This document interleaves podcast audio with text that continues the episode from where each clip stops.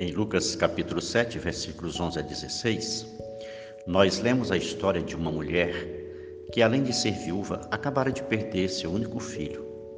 No caminho para o sepultamento, ela encontrou-se com Jesus, que, ao vê-la, compadeceu-se dela e lhe disse: Não chore.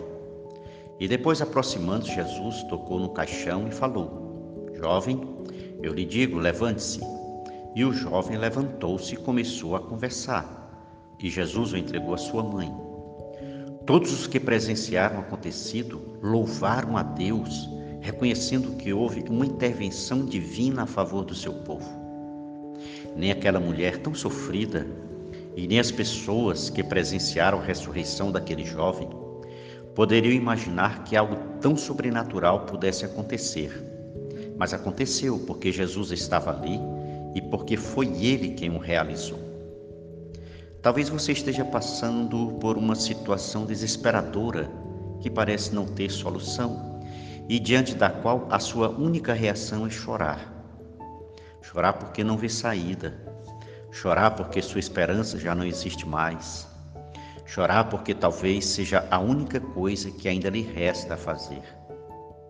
Mas acredite, o mesmo Jesus que ressuscitou aquele rapaz, devolvendo a sua mãe e devolvendo com ele àquela mulher a felicidade, a possibilidade de voltar a sonhar e a fazer planos para a sua vida. É o mesmo Jesus que está vendo você e todo o sofrimento pelo qual está passando. Ouça a sua voz dizendo-lhe: Não chore, e creia que Ele tem o poder de realizar o impossível em sua vida devolvendo-lhe a felicidade e o poder voltar a sonhar novamente com o futuro. Creia, creia de todo o seu coração e verá o quanto Deus é capaz de fazer.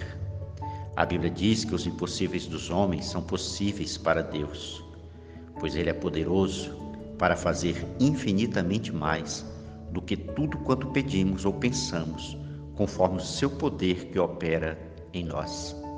Deus abençoe a sua vida em nome de Jesus. Amém.